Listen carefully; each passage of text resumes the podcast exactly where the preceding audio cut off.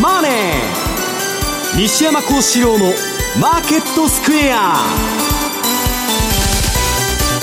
こんにちは西山幸四郎と。こんにちはマネースクエアの須田貴美と。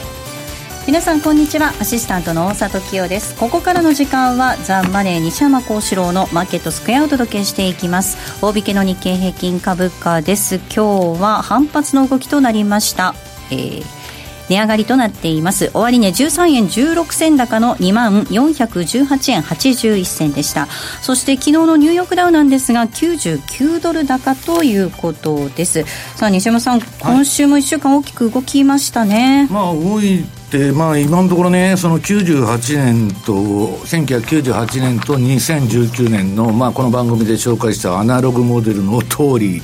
なってると今日はちょっと下がるかもわかんないんだけど、まあそんな細かいところは置いといてね、はい、この持ち合いの後もう一回下が来るかもわからないということで、私は警鐘を鳴らしとるんですけどね、えっと、今週の大きな動きとして、えっと、まあ先週末ですね、まず先週の金曜日に、まあドイツ銀行が大商いになりまして、これね、まあ、価格がどーんと下がって、すごいできたから、まあ、通常の3倍ぐらいできたんですけど、まあ、誰か大口の顧客か大株主かなんか降りたんじゃないかと、相場からいうのが一つ。で、昨日になって、私があの、ずっと、えー、レポートだとかですね、メルマガで取り上げてきた、ジェネラルエレクトリック、GE のですね、えー、社社債じゃないや、あの、外務が、言論みたいに粉飾してるんじゃないかっつって、うん、その訴えてる人がいてですねこの今度の金融危機のそのトリガーは社債市場があのトリガーを引くと言われてるんですけどそれのまあ一番要警戒というかですね火種が GE だったんですけどこれがですねまあついに出てきたと。くすぶってたのがまあ火がついちゃってですねまあ今後どうなるかということでまあ昨日 GE はもうあのドーンと下がってですねえっ、となんだっけあの制限幅いっぱいまで下げてそこで止まってるんですけど。15%以上下げたんですね、えー、だからまああのサーキットブレーカー入っちゃったんですけどね、はい、まあちょっとここのところが崩れてくるとこのもうバブルでね臨転機回してえー、金をばらまいてで債券を買い支えると。でジャンクボンドを、まあ、成長の糧にしてきたわけですけど、まあ、その債券金融システムがねいよいよちょっと揺らいできたというふうに見てるんですけどね。えそして為替です、ドル円なんですが、この時間のドル円確認しましょう、106円の丸910といったところです。津田さん、今週の動き、どんなふうにご覧になりましたでしょうか、まあ、これもあの本編でやりますけど、逆イールド、うん、その後にまと、えー、トランプ大統領のツイートで、えーまあえー、クルーレス・パウエルつって、愚かなパウエルだと。逆イールドも全部株も下がったのも全部あいつのせいだと。えー、ただドル円に関しては、まあ、ドル高円高というふうな感じで、まあ、ほぼほぼ横ばいというふうな感じですけどちょっと動きがあったのがユーロ。ユーロがですね、えー、フィンランド中銀の総裁レン氏これは ECB の、えー、政策委員会のメンバー。これが9月、えー、次回の会合で景気刺激策、つまり金融緩和を行うということを示唆したということで、ユーロが下げてると、また、えー、主要通貨に対して。ということですから、ちょっとユーロが下に向かいつつあるかなというふうなところですけど、まあ、だから世界中ね、その国際市場市場がものすごい低金利でしょ、日本国債が高金利だって言われてるわけですから、うん、ただこれね、えっと、アルマゲドン買いって言われてるんですね。迫るき、あのー、来る危機に対して、まあ、準備してんだと、みんながね、投資してると、ちょっとね、これ、金利下がりすぎなんですけど、まあ、やや動きがおかしいというふうに見てるんですけどね。世界的に低金利という中で、やっぱりラストリ,、えー、リゾート。で無国籍通貨で買われてるのがゴールド、うん、まあ、この辺がちょっといろいろとまた動きが出てくるかなという感じがしますけどね。この番組は YouTube でも同時に配信をしています。資料もご覧いただきながらどうぞお楽しみください。また動画については番組ホームページの方からぜひご覧ください。また番組ではリスナーの皆さんからのコメント質問お待ちしています。投資についての質問など随時受け付けておりますのでホームページのコメント欄からお寄せください。ザ・マネーはリスナーの皆さんの投資を応援していきます。それではこの後午後4時までお付き合いください。この番組はマネースクエアの提供でお送りします。お聞きの放送はラジオ日経です。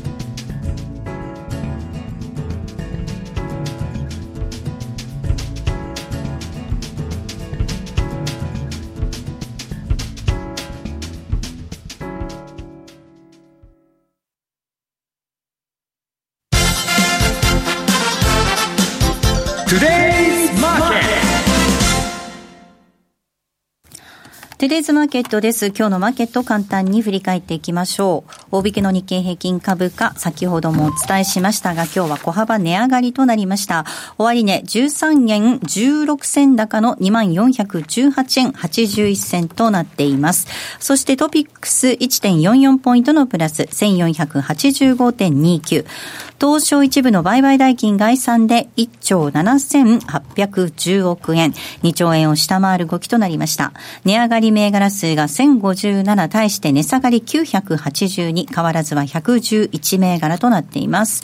売買代金上位の銘柄です。トップがソフトバンクグループでした。2位に任天堂、3位がファーストリテイリング、4位にキーエンス、そして5位がトヨタ、6位が東京エレクトロン、7位が村田製作、以下ソニー、リクルートホールディングス、武田と続いています。6位の東京エレクトロンのみ上昇です。今日は365円値上がりしまして、18,800円の大引けでした。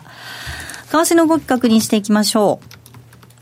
ドル円がこの時間106円の1213です。ユーロ円117円の8292です。そしてユーロドルが1.110205あたりでの動きとなっています。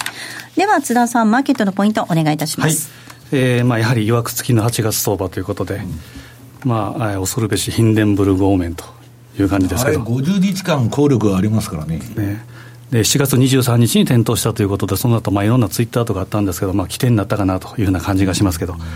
で今日はですねあの、えー、本編で西山さんが詳しく、えー、話すと、逆イールド、まあ、これはちょっと予習のつもりでちょっとまとめていくとですね、まあ、14日、米国債で長短の金利逆転、逆イールド、2年、10年ですね、これが、えー、起こったと。で、1956年以降では、えー、10年債利回りが 2,、えー、2年債利回りを下回ったっていうのは、ケースは10回あったと。で、逆イールド発生から S&P が天井を進まずの期間というのが最短で2か月、最長で2年あったと、まあ、バラバラであると。うん、で、あと過去10回の逆イールドの時に、6回は S&P は3か月以内に反落したと。うん、で、その残り4回は11か月、約1年間、えー、これはピークつけなかった、つまり上り上り続けていたというのがあって、まあ、定量といいますか、決まった動きがする、をするわけではないというのが大事なところです。で、ただ2007年以降で初の逆イールド、で、過去7回のリセッションではこの逆イールドが必ずあるということですから、ということは、まあ、優れたそのリセッションの予兆、前触れではあるんですけど、これはタイムラグがあるというところですから、逆イールドだからすぐに株が下がるとか、不景気だというふうに見ない方がいいと思います。で、まあ、リセッションっていうのは、まあ、逆イールドが一部その条件、一つの条件ですけど、逆イールドだから不況と、リセッションということではないと、つまり絶対条件ではないと、必要条件ではないということ、このあたりが注意が必要かなと。で、足元では30年債利回り、これが2%割り込んだと。で、昨日の段階で1.925ですか、このあたりまで下げてきたということは、えー、米国債利回りが FRB の政策金利すべて下回るというふうな、まあ、異常事態といいますか、こういうふうになっているというところになっています。で、えー、あとはそうなると ECB 先ほど言った、えー、9月、えー、にまた金融緩和刺激策ということですから、残されたのは日銀、まあ、どう出るのか、まあ、周回遅れということでではあるんですけど、まあ、打つ手はあるというふうな話があるんですけど、これが、えー、放出されればやっぱ円高フローっていうのは、やっぱ気をつけなければいけないのが、これから8月後半から9月、えー、あたりかなと。で、円高のマリーっていうのがやはりある8月ということと、えー、繰り返しながら5ドル、えー、ニュージーランド、この辺は、基本的にはやっぱ下を向くということですから、えー、気をつけたいなと。で、この10年債利回りのその下げですけど、やっぱアノマリーでいうと、ちょっと資料も、お持ちしたんですやっぱ8月は、まあ、前回もお,、えー、お持ちしましたけど、8月は利回りが低下しやすいと。いうのがあるので、まあ、このあたりはちょうど8月半ばの大量償還と重なったというのもあるかなというふうに思います。で、えー、あとは来週の注目イベント、これもちょっと資料でまとめてきたんですけど、20日がある、えー、RBA の議事録、21日が FOMC の議事録、で、22日が ECB の議事録。で、このあたりも注目したいんですけど、やはり22から24のジャクソンホール。で、23日にパウエルの講演があるということで、うん、テーマが金融政策における課題ということで、金融政策、この辺は。だからトランプの妨害をいかに避ける もう団結してですね、決めたところでちゃぶ台をひっくり返されるっていうのは、もうまあまあありますから、これ、イベントの後にツイツイートどういうですか、ね、関係ないんじゃねえかと、金融政策も理屈もくそもないと。今までジャクソンホールというと、これ、非常に8月の注目イベントでしたけど、トランプ大統領出てきてからですね、本当にだってね、この前、為替操作国に中国を指定したでしょ？あれ3つの条件があって、中国は1つしか引っかかってないんですよ。で、為替、その捜査国の条件作ったのはアメリカなんですよ、3つの。で、1つしか、3つとも引っかかったら捜査国だっつうのに、勝手に捜査国にしとるじゃないですか。まあ日本もそれ入るっていうことですからね、それは。だから関係ないんですよ、何にも。だからこのおそらくジャクソンホロの後なんかのトランプ大統領のツイートも注意かなという気はします。うんうんと残り24、26が、えー、フランスで G7 のサミットがあるということですけど、まあ、22からのジャクソンホール、このあたりのパウエル議長の講演、まあ、このあたりに注目したいなと思いますけどね。では西山さんお話伺っていこうと思います、はい、ドイツ銀行そして GE の話も後ほど伺うんですが、はい、このコーナーで後ほど伺うんですが、はい、まずは今週本当にその長短金利逆転ということで、うん、ダウが800ドルだからまあ、ダウ800ドル下げたっつって言っとんですけどね、まあ今更ながらの話で長短金利の逆転なんてね、はい、もう FF とはとっくに、あの、逆転してるし、まあじ、あの、来るべき時が来たっちゅうだけの話なんですけど、まあ一応2年、10年をね、みんなが不況のしあの予兆としてるんで、まあ大きく反応したんでしょうけど、えー、っと、これね、まず資料の1ページで、まあさっき言ったように98年と、えー、この2019年の相場がすごい似てると。はい、これまあ昨日までの線が入ってるんですけど、まあリズムも似通っててですね、まあこれになると、ここのところでまあちょっと中断持ち屋みたいになるんですけど、ドスンと来てもおかしくないと。まあこれは単なるパターン分析なんでね、えー、そこまでまああれなんですけど、で、えー、っと、ニューヨークダウのちょっと冷やしの方を見てもらうと2ページの。まあちょっとその、ドーンと一回下げて、中断で乱高下しとんですね。これまあ、素直な売り相場というよりは、まあそこで揉んでるんですけど、この上と下、まあ、はっきりボックスになってるんですけど、はい、まあ、抜けた方に今度つこうっていうのが今のところの投機筋のあれなんです。で、まあ、あの、イールドカーブの話をしますとね、アメリカの皆さん、金利が、この、えっと、なんだ、FF レートが3ページ、緑のね、線で出てて、まあ、政策金利より2年も10年も、めちゃくちゃ低いと。で、これはね、まあ、金買ってちょっとリスクから逃れようとか、そ国債買って逃れようとかね。まあ、あのー、そういう資金も入ってるんだっつうんですけど、えー、中国は米債を売ってて、日本が今トップになったっつうんですね、はい、保有高でみんな。また。だからまあ、何が本当なのかわかんないんですけど、まあ私の周りでもですよ、もう今や逆イールドなんて、えー、っと、景気後退の予兆でも何でもないと。なぜならね、えっと、トランプと中央銀行が株高作戦やってるんだと。で、そのために金利下げてるだけで、要するにですね、え、っと、イールドカーブっていうのはもう、そのバブルを延命さすために延々その低い、あ短いところの金利下げてるんで、あの、インフレとか景気ともう全く関係のない指標に今や成り下がってるという意見があるわけです。だけどね、私はね、それはちょっと違うんじゃないかと思ってて、まあ先ほど津田さんからまあデータをその過去何回っていうのは言われたんですけど、これね、まあかつての1960年代から今までの逆イールドと金融危機っていうのは、はい、あの、これヤルデニリサーチのその、チャートなんですけどね。まあ金融危機っていうのは逆イールドになるとよく起こるわけです。起こる。はい、で、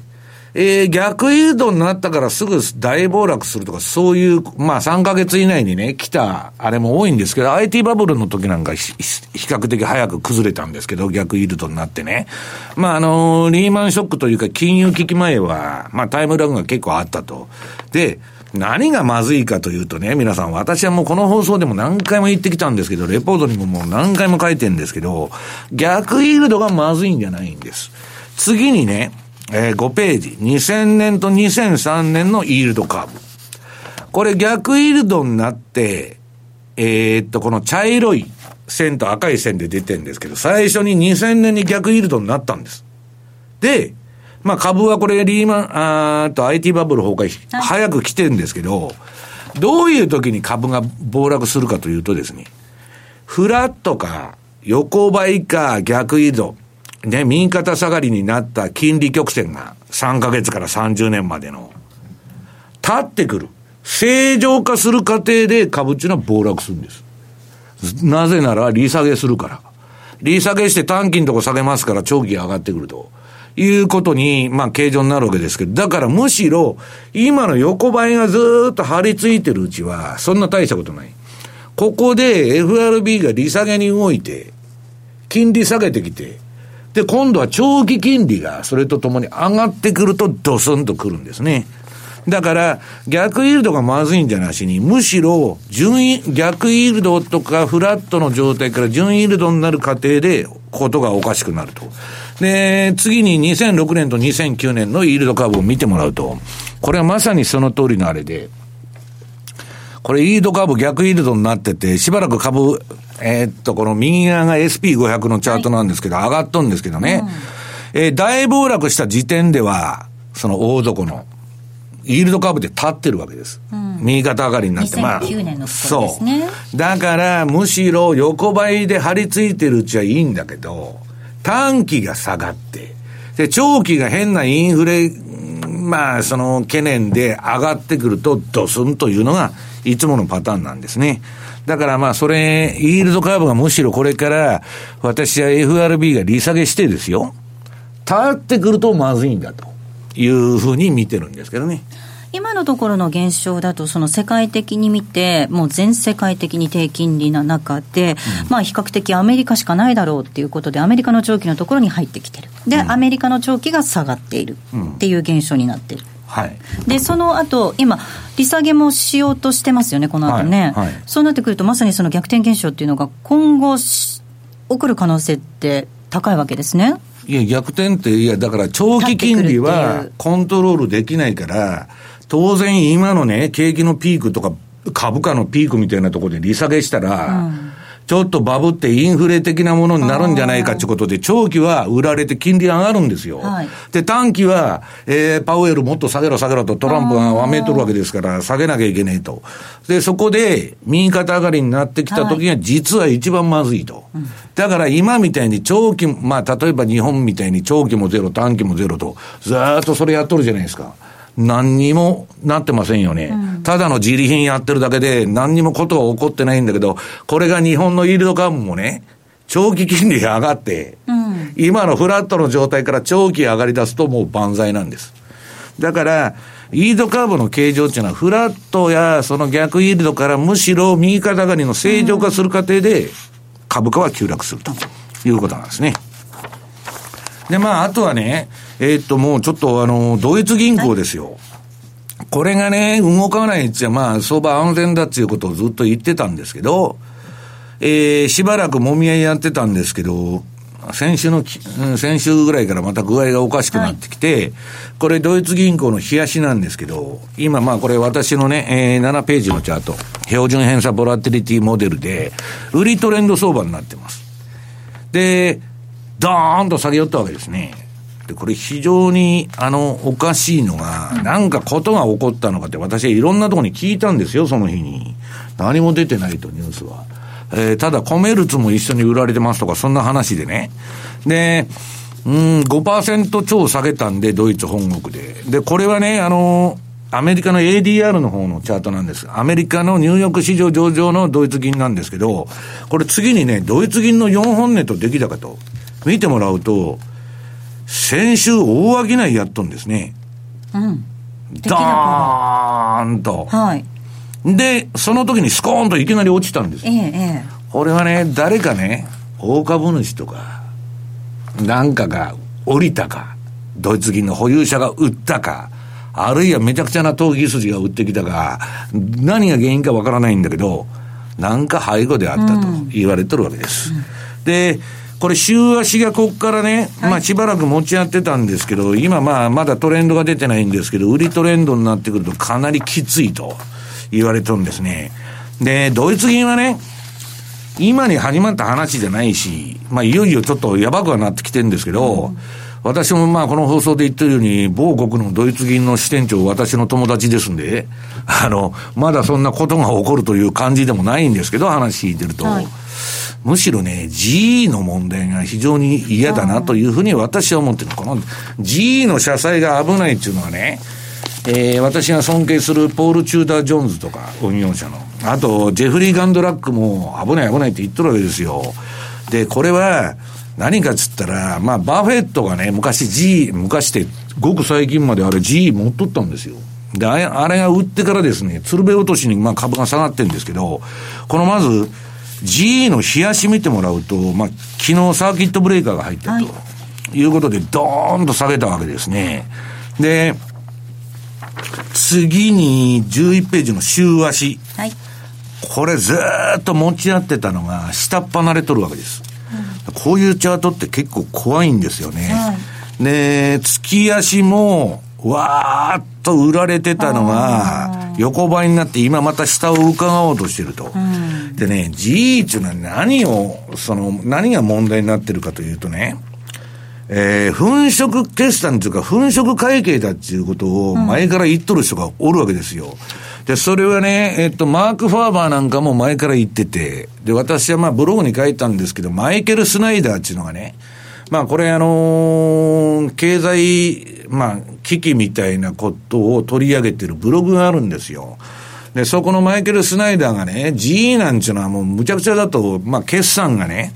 えー、金融工学を使ってみんな粉飾しとるんだと。要するに、リーマンショック以降、自家会計がする、すごく緩くなってて、えー、っと、マーク2マーケットでね、今のその、えー、正常な評価損っていうのを、計上どこもしない、していないと。要するに私が持ってる債券が100で買ったのが、3とか5になってても、はい、母価とか理論値で、店頭商品なんで、市場にどこも上場されてないんで分かんないと。だから、売りに行ったら、決算書では90って出てんだけど、100で買ったもんが、3だったとか5だったとかいうようなことが行われてると。あとね、企業買収とかなんだとか借金してバンバンやってんだけど、年金の積み立て不足がどこもすごいんですよ、アメリカの企業って。で、GE はね、その、まあ、300億ドル超えとると。積み立て不足が年金の。で、会社っていうのは誰のものかっていう議論になるとね、こんなもん従業員が幸せになってないじゃないかと。株主のね、その利益を優先して、まあそういうことをやってるわけです。で、まあちょっとね、ややこしい、ややこしいって言ったら怒られちゃうけど、ここに来て、まあどこの新聞でも今もう報道されてますんで、えー、不正会計を行ってて、これはまあ円論と一緒だって言い出しとんですね。はいうん、そうなると、GE 一社じゃないわけです。はい、どこも同じようなことをやってるとこは、まあ、ネズミは一匹ではないと。ゴキブリもね、一匹おったらそこら中におるわけですよ。同じのが、こう、コピーみたいに、あの、金太郎飴みたいに山ほど出てくる。だから、そのヘッジファンドがね、ヘッジファンドと協力して、この、ハリー、えー、なんだっけ、マルコ・ポロスっていうのが、まあ、GE は不正会計だと訴えとるわけですよ。で、えー、要するに。エンロンやワールドコムを合わせたよりも大きな詐欺を働いているとレポートで、まあ、要するにあの、例のマードックのあの、なんだっけ、ナスダックのあれみたいなもんだっつって言っとるわけですよ。あ、マドフか。うん、そんなことになったらね、社債市場が崩壊しちゃうじゃないかと。ただでさえ危ないって言われてる GE が、そういうことでね、知ってる人が売っとるわけですよ、そういう。うだから、まあちょっとね、えー、そういう火種がね、今まで私はこの放送で取り上げても、なんだ GE のことなんか関係ねえじゃないかで済まされてきたんですけど、まあ誰の目にも明らかな感じで、うん、ちょっとあの、火種だったのが火がついちゃった。はいはい、これが大火事になるかぼやで消えちゃうかわかんないけど、ちょっと秋のね、金融危機っていうのは私警戒した方がいいと思ってるわけです。なぜなら、トランプは来年の選挙で当選しようと思ってるんですから、利下げなんかで株は上がらないわけです。今言ったように、イールドカーブの最速相場になっちゃってね。利下げなんて2%しかないんですよ。トランプが選挙勝とうと思ったら QE4 をやらなきゃいけないわけですから、むしろね、私がトランプの立場だったら今株暴落してくれて、で、パウエルももうやらなきゃしょうがないじゃないですか、QE 法だけど、いきなり QE 法ね、株も下がってないのにパウエル量的緩和しろと。これは大義名分がないからできないわけです。だから私はね、トランプは今株下がってもいいと思ってるんだと思うんですよ。であれば、こんな社債市場だとかね、変なドイツ銀の問題とかね、いろんなことが出てきて、この秋の相場っていうのはね、まあ、ちょっと気持ち悪いなという気は私はしてるんですね、うん、松田さん、本当に GE なんといえ GE といえばエクセレントカンパニーとかって言われたね、うん、企業でもあるわけなんですが、いろんなところにね、ちょっとね、歪みが出てきちゃってるんですかね、うん、ちょっとあの気になるのは、西山さんがご用意していただいた98年とのアナログモデルっていうのは、これはですね、やはりまあ、見るべきかなと。というのは、90、日本でいうと97年、前年、やめ証券の自主廃業であったり、産業証券だったり、97年だった、ね、97年の産業証券ね。あと、宅銀もそうですね。はい、で、98年というと、はい、えー、ロシア金融危機、えー、ロシア財政危機ですね。L はい、LTCM があったと。あれがね、知っててデフォルトしたんですよ。ロシアが、アメリカに対抗して。このあたりのやっぱりあの日柄とですね、まあ、その時は公的年金の問題があったり、98年っていうのはもう金融危機というふうに言われたところですから、うんで、その下げとアナログで例えば一緒になるなら9月とかですね。去年は147円から108円まで急降下で落ちたんですから。うん、だからそのあたりはやはり、まあ、えー、失われた20年日本ありましたけど、ちょっとなんか匂いもしなくとしなくともないなという気で、えー、見た方がいいかもしれませんね。確かに彷彿とさせますね。まあだから、どっちにしたってね、あのー、私は当時の方がまだましだと思ってるんですよ。ええ、だけど、ロングタームキャピタルがなぜ潰れたかって言ったら、オーバーポジション、オーバーレバレッジだったんですよ。めちゃくちゃなレバレッジをかけてったわけですよ。今の状況と同じなんです。ね。物には正常な値段っていうのがあって、で、常に経済活動っていうのはバブルっていうのは起こるんです。で、それはバブルっていうのはさらにバブルする可能性もあるんだけど、究極は、フェアバリューまで落ちるんです。だから、それが何がきっかけになるかっていうだけでね、ちょっと気持ち悪いなという感じがしそうんですけどね。はい、ここまでは、トゥデズマーケットをお送りしました。お聞きの放送は、ラジオ日経です。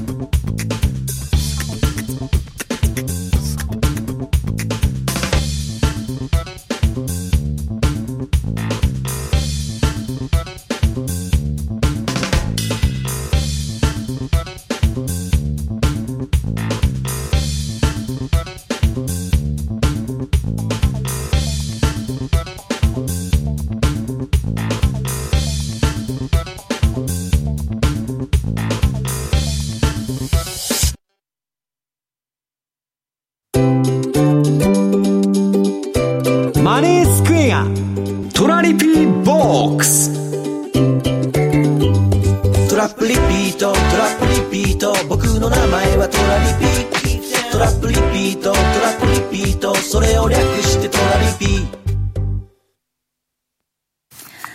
このコーナーではマネースクエアの提案する FX 取引の考え方について質問をご紹介しながら皆さんと考えていきたいと思います。この質問まずは紹介したいと思います。トランプ大統領の関税先送りなんかの発言やツイートに対して市場が良い反応をだんだんしなくなっています。FRB への最速相場のような感じがするのですが、西山さん、FRB への最速相場のゴング、鳴ったのでしょうかと。いや、私はね、だからもう今ね、もうなんかちょっと株が止まると、くれくれくれ、もっとなんかやってくれ、FRB なんとかしてくれと。もうモラルハザードっていうかね、どうしようもないと、だって景気なんか循環なんですから、別に株が落ちたらほっといたらまた上がるんですよ。だからなんでそれ全部止めちゃったら社会主義じゃないかと。不景気も景気、好景気もないと。横一線だと。そう、おかしいでしょうと。資本主義じゃないっていうのは。でね、株が下がってくると、もっと日銀買ってくれと、もっと買いませと。それもう、その、経済が終焉を迎えとるってことですよ、資本主義が。早い話が。だってもう循環認めないって言ってるわけですから。で、今やね、津田さんじゃないけど、FRB はシングルマンデートだと。株高のためにある期間になってるわけで。ね。だから、私はね、もうそもそも世の中が狂ってると思ってるんですけど、えーっと、質問は何でしたっけ？最速相場へのゴング鳴ったのでしょうか？いや、もう催促っていうか、もう、あの、催促されてですよ、えー、やっと出口に出ようと。去年まではパウエルが利上げして、まあ、次の不景気の、に対応する金利のバッファーも作ろうということで、利上げしてきて、で、出口に出てこうと、QT もやると、量的縮小もすると。やったらですね、えっと、クリスマス前にあの、なんだ、9月頃から相場がおおかしくなって暴落したんで、えートランプがですね、怒り出してですよ、無入信が全部の金融機関にお前ら全部債券売って株買えと、株買わしてそこから PKO が始まって、もう忖度相場ですよ、これ。で、普通私が学者であればですよ、こんな経済的におかしいことはできませんと。なんで景気のね、ピークで財政出動したり、減税去年の株価のピークで利下げするんですかと。ね。で、私はやめ、やめさせてもらいますと。いうわけですよ、FRB 議長。だって、後の歴史の教科書に載りますよ。めちゃくちゃな強行やっとった。フーバーとかあれなんと同じ扱いになる。名誉のために普通は辞任するんだけど、パウエルは学者じゃねえから。ね、忖度しますわと。ただし、あんまりトランプの言うこと聞いてると、アホじゃないかと思われるわけですね。早い話が、あいつ何やっとんだと、はい。中央銀行のね、世界の中銀の FRB が、こんな政策やってていいのかって、世界から袋叩きになるもう。ちょっとそんな感じになってますよね。だから、うだうだうだうだやってるわけですよ。そうするともうトランプとナバロはね、あの、米中関税、えーと、その、なんだ、えー為替操作国に指定したのはあの二人ですよ。ナバロとトランプと。1%下げろっつってわーわー言っとんですよ。で、ナバロはもう不景気が到来するって、はっきり言っとるんですから、これから。で、トランプとしたらパウエルはバカだと。ほいでね、マリオ・ドラギーがその辞めるんで、あいつを FRB 議長にしろと、マイナス金利にしてくれるぞというノリでしょ？もう世の中狂ってるわけですよ。で、そんな中でね、相場やらなきゃいけない我々は、果たして何を基準に相場をやったらいいのかと。非常に危ないところにおるわけです。私はね、バブルのあのピークで、こんなね、あの世の中の霞食っとるような、あの時代は長く続かないと思ってたんです。で、その後30年付け払ってるわけですよ。90年にバブル崩壊して。それと一緒で、これやればやるほど、もうむちゃくちゃになるんだけど、まあ、答えは最速相場はもう始まってて、で、私はね、もうこんなもんなんともなんないから、QE4 とまた財政出動が出るんです。金融のもう限界まで来ちゃってるんで、だっていくら利下げしたってマイナス金利やってたって、ヨーロッパもどこも景気良くなってないわけだから、当然財政出動もやりましょうってことになる。そこが大きな株の買い場になると、とりあえずは。と2、3年はまた上がるかもわからないけど、またそれやると、その後大暴落しますんで、まあそういうね、もうあの、金融資本主義の行き詰まり、まあ断末魔の叫びが今出てるということだと思うんですけど。それから考えると、あの、イエレンさんはいい時にこう辞めたというか、バトンタッチあれですね。は本当に負の遺産だけ残して、パウエルはだから貧乏くじ引いとるわけですよ。自分だけいいとこ取れるでしょ。あれ、利上げやらね、あんだけね、120ヶ月もアメリカの景気が拡大してるのに、イエレンが本当はもっと利上げしなきゃいけない、はいええあの人は利上げしない理由ばっか持ってきて。で、パウエルが貧乏くじ引いとると。で、忖度する人間を持ってきとるわけですから、あれね、もしかしたら出来レースかもわからない。トランプわーわーわーわー言っとるけど、あれイエレンなら辞任ししなくちゃいけないんですよ、学者だから。自分の労働理論に反すると。ええだまあ、だからどうなるか分かりませんけど、まあ私はね、もう世界の中央銀行なんかどこも終わっとるし、トランプ、ボリス・ジョンソンという革新犯が出てきて、まあ政治の世界も大変動してるわけですから、まあちょっと気をつけた方がいいというのが結論ですね。もう一つ質問紹介します。まるまるさんからいただきました。利確のコツを教えてください。マネースケアさんではトレール注文は一定の金額幅以外に設定できるんでしょうか最も回答しにくい分野の一つとは思いますが、お願いします。トレールはですね、あの、設定はできるんですね。はいで、ただコツとしては、例えばトラップ、まあトラリピをするんですが、罠、罠を仕掛けるこの幅と、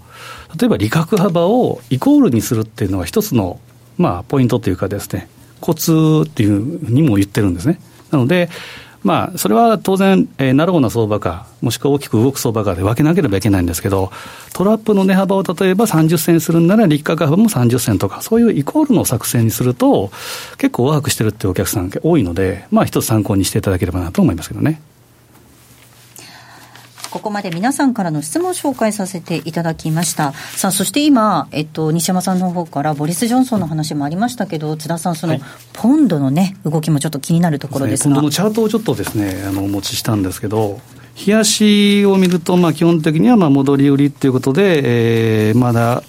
えー、ストップのリバースも売りサイン、えー、全般的にやっぱ下を向いてるというのがあるんですけど、まあ、日足もそうですし、週足もそうなんですけど、月足がですね、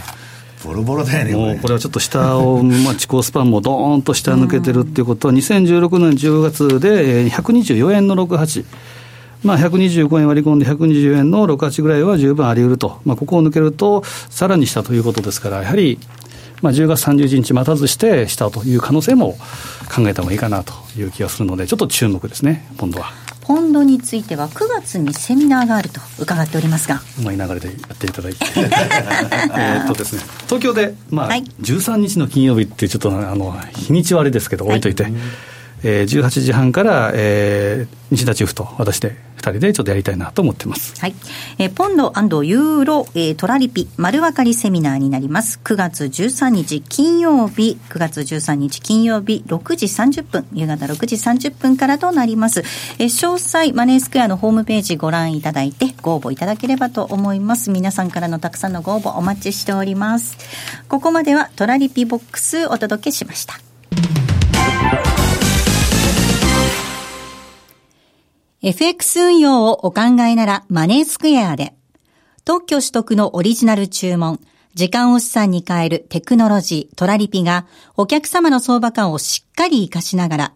でも手間暇のかからない快適な運用をサポートいたします。今、ラジオをお聞きの皆様にさらに嬉しいお知らせです。ついにマネースクエア FX のお取引手数料がすべて無料になりました。お客様の戦略に応じた運用スタイルをより実現しやすい環境をご用意いたしました。その他にもトレードシステムの刷新や新通貨ペア、メキシコペソ円の導入でお取引環境はますますパワーアップ。これからもマネースクエアは中長期的な資産形成を目指す投資家の皆様を様々な形でサポートいたします。まだマネースクエアの口座をお持ちでないという方、ぜひこの機会に口座開設をご検討ください。今なら FX 新規口座開設キャンペーンを実施中です。詳しくはザ・マネー番組ウェブサイトのマネースクエアキャンペーンバナーをクリック。毎日が財産になる。株式会社マネースクエア。金融商品取引業関東財務局長金賞番号第2797号。当社の取扱い商品は、投資元本以上の損失が生じる恐れがあります。契約締結前交付書面をよくご理解された上でお取引ください。お聞きの放送は、ラジオ日経です。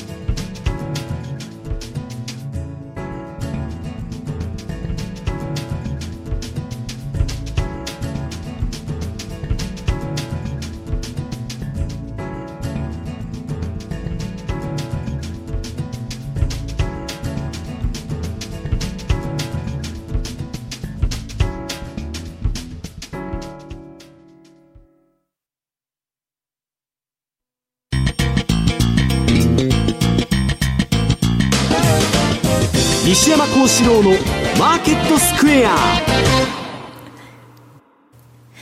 さあ、このコーナーではマーケットの見方について西山さんにいろいろな角度で教えていただきます。今日のテーマ、ドル円はすでに天井をつけている105円割れにご用心。はい。まあ、ドル円の前にね、今ね、今週ね、まあいろんなとこから電話とかもらって、私今週まあレポート書いたんですよ、某証券会社に。したらまあ22万ページ、ページビューあったと。その閲覧がね。はいでそれは何書いてるかって言ったら、ウォーレン・バフェットのこと書いてるの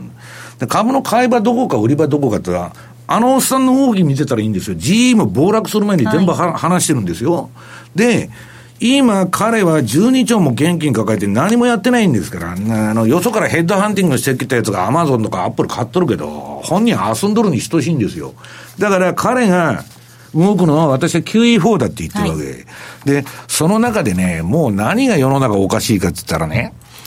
えっと、今ね、アメリカの株の時価総額って30兆ドルあるんですよ。で、GDP ともうかけ離れとるの、もうこれはね、レバレッジと金余りが生んだあだばなバブルなんですよ。だからそういう中に、我々は歴史的にはそういうね、とこにいるっていうことを、まあ一つ考えないといけないと。で、ドル相場に関しては、まあドルはね、まだ上がるっていう人もたくさんいるわけです。まあアメリカしか買うもんないからと。で、それもわかるんだけど、少なくとも私はドル円相場に関しては、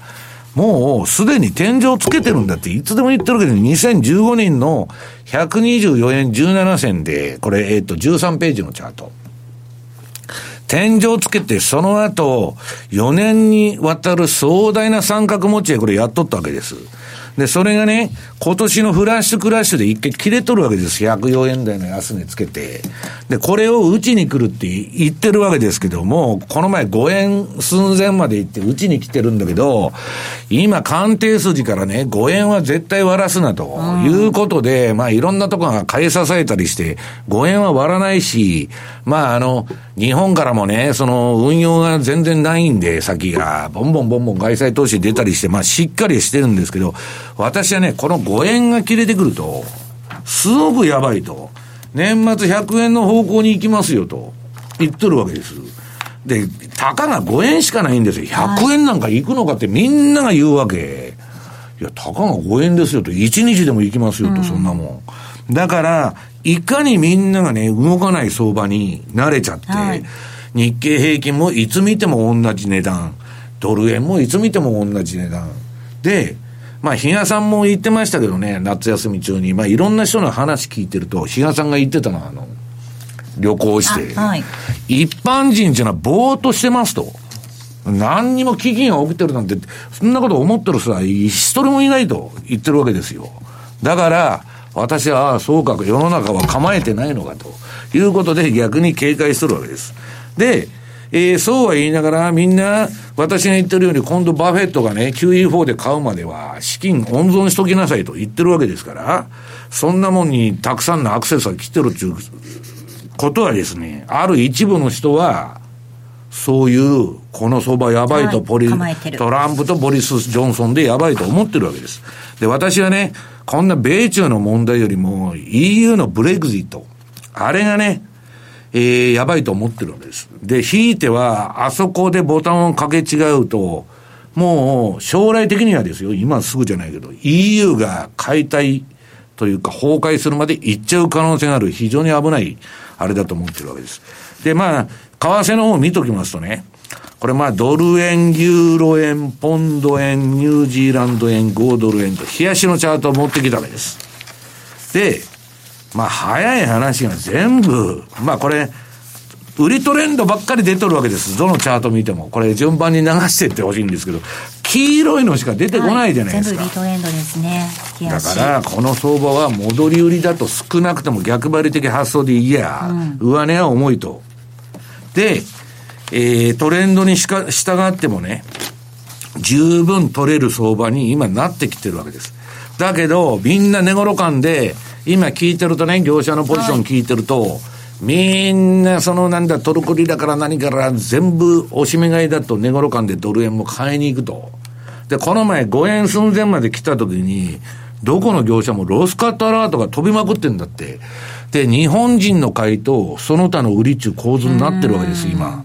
私はね、これはね、そういう偏ったポジションっていうのは気をつけた方がいいと思ってるわけですね。まあだから相場のことなんで上も下もありますけど、私が今年の相場で警鐘を鳴らしてるのは、振りながら下げていく中で、